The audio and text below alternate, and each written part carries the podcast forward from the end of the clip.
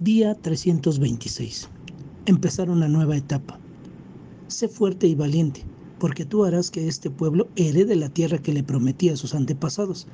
Solo te pido que tengas mucho valor y firmeza para obedecer toda la ley que mi siervo Moisés te ordenó. No te apartes de ella para nada. Solo así tendrás éxito donde quiera que vayas. Josué 1, 6 y 7.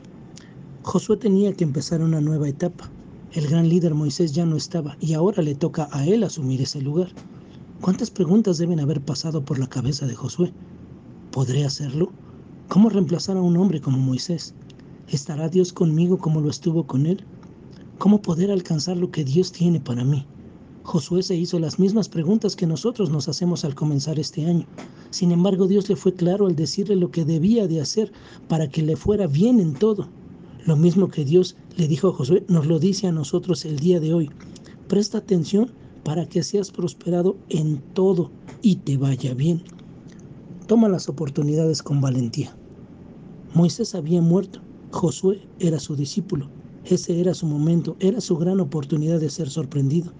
De la misma forma, Dios siempre nos dará oportunidades.